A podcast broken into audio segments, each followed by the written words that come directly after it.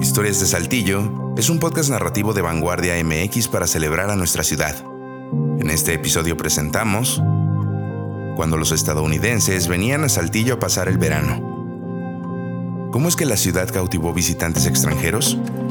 Según los vestigios, fue gracias al clima del valle, la abundancia de agua, los espacios públicos y la cordialidad de la gente. Este es un lugar celestial, llamada la ciudad del aire acondicionado de México, debido a que a lo largo de todo el año el clima es el mismo. Eso fue lo que un estadounidense de nombre Florence escribió sobre Saltillo en una postal que envió cuando corría el año 1957. ¿Qué pensaría la mujer si supiera que esa ciudad que la cautivó por su clima, 66 años después, en 2023, ya ronda los 40 grados centígrados? Florence fue solo una de las miles de norteamericanos, entre jóvenes, adultos y ancianos, que durante décadas, cuando llegaba el verano, viajaban hasta Saltillo desde diversos estados del país vecino. Los principales motivantes, el turismo, el estudio y aprender sobre la cultura mexicana. Pero mucho antes de que se convirtieran en visitantes pacíficos, los estadounidenses arribaron a estas tierras con otros fines mucho menos gentiles. Retrocedamos hasta 1846, cuando inició la intervención estadounidense. 111 años antes de que Florence enviara la postal sobre el clima a su conocida llamada Elba. Durante dos años, el ejército norteamericano se instaló en México, buscando apropiarse del territorio.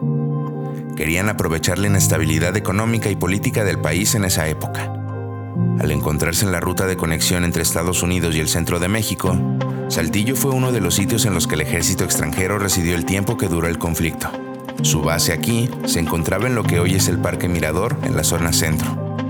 Si quieres conocer más detalles de este evento, te recomiendo leer la edición de Historias de Saltillo titulada Mirador Saltillo, el lugar con una historia ignorada.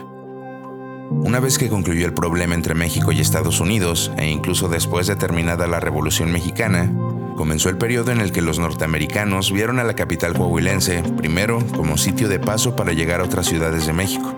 Luego, a partir de la década de 1920, Saltillo ya era un lugar de estancia temporal, especialmente entre junio y agosto. El tiempo de hospedaje solía ir desde las dos semanas hasta los dos meses. Muchos de los visitantes se inscribían en escuelas de verano buscando aprender español, historia y cultura mexicana. Los centros educativos más demandados eran la Escuela Normal de Coahuila y la Universidad Internacional. Ya para los 70 se sumó el Instituto de Filología Hispánico. En el siglo XX, aún sin la existencia de WhatsApp, la forma más común en la que estudiantes extranjeros se comunicaban con sus amigos o familiares era a través de las cartas, postales o incluso el teléfono únicamente mediante llamadas. Gracias a las descripciones escritas que se hicieron hace más de medio siglo, así como las fotografías y postales que han rescatado e investigado amantes del ayer, como el historiador local Carlos Recio, es que podemos saber más detalles sobre el Saltillo antiguo. Gran parte de la memoria fotográfica de la ciudad se debe y agradece al trabajo realizado y documentado por Alejandro B. Carmona, quien merece toda una próxima edición. Fue en los reversos de las imágenes captadas por Carmona donde se plasmaron algunos de los textos en los que se destacaba el agradable clima, la altitud, la tranquilidad y cordialidad de sus pobladores, y las particularidades de edificios y espacios públicos. En la Gaceta de Saltillo, publicada en 2019, Carlos Recio expuso algunos de los escritos que ha encontrado en sus indagaciones respecto a las postales que los estadounidenses enviaron a sus familiares y conocidos. 1940 sin especificar. Esta es una calle típica, muy angosta, que por lo general tiene el tránsito en un solo sentido. Las bicicletas transitan más rápido que los carros, y tú puedes llegar a aparecer en su camino. Una de ellas casi atropella a Lee. La gente se sienta en las aceras o más atrás, en una puerta, vendiendo sandías, tacos, etc. Y todos comen a lo largo de la calle. En el mercado al aire libre, tienen puestos donde venden verduras, frutas, flores y carne. Ahí de vez en cuando, un hombre espanta las moscas que se acumulan en la carne descubierta. No me explico por qué la gente no muere de envenenamiento por tomaína. Hay unas lonas que cubren el extremo de esa calle. 1944. Remitente Eunice Salisbury. Destino Melrose, Massachusetts. Tema Alameda de Saltillo. Este es el parque que cruzo cuando voy a la escuela normal. Es un lugar encantador. Saltillo es una bonita ciudad. Tiene lindas tiendas. disfruto vivir con una familia mexicana. El clima es perfecto. Fuerte sol, poca humedad y las noches frescas. Algo bueno para dormir. Espero poder ver más de México cuando termine la escuela. 1947. Remitente, May. Destinatario, desconocido. Este es el más limpio de los pequeños pueblos mexicanos en los que he estado. Hay todo tipo de mercancías de los estados. El clima es encantador. Estoy viendo muchas cosas que no tuve tiempo de ver el año pasado. 1948. Remitente, Edith. Destinatario, Springdale, Connecticut.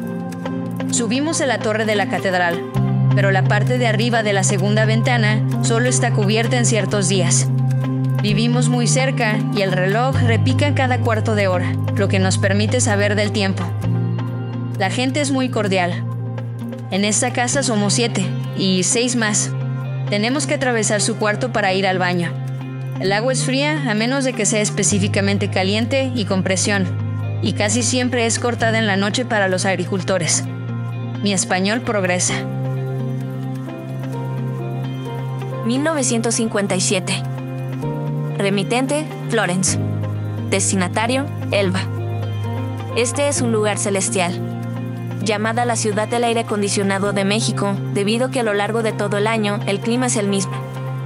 Vivo con una agradable familia mexicana y hablo español todo el día. Mi escuela está a una cuadra de distancia. Ahí estoy seis horas al día. Si tuvieras la oportunidad de enviar una postal a otro lado del mundo, describiendo Saltillo, destacando algo sobre la ciudad, ¿qué escribirías? ¿Con qué foto acompañarías tu texto? ¿Te perdiste nuestro episodio anterior? Encuentra el primer pleito por agua en Saltillo y otras 95 historias en nuestra cuenta de Spotify, Historias de Saltillo. Una idea original de Carla Guadarrama, Adriana Armendaris y César Gaitán. En la narración te acompañó Ramiro Cárdenas.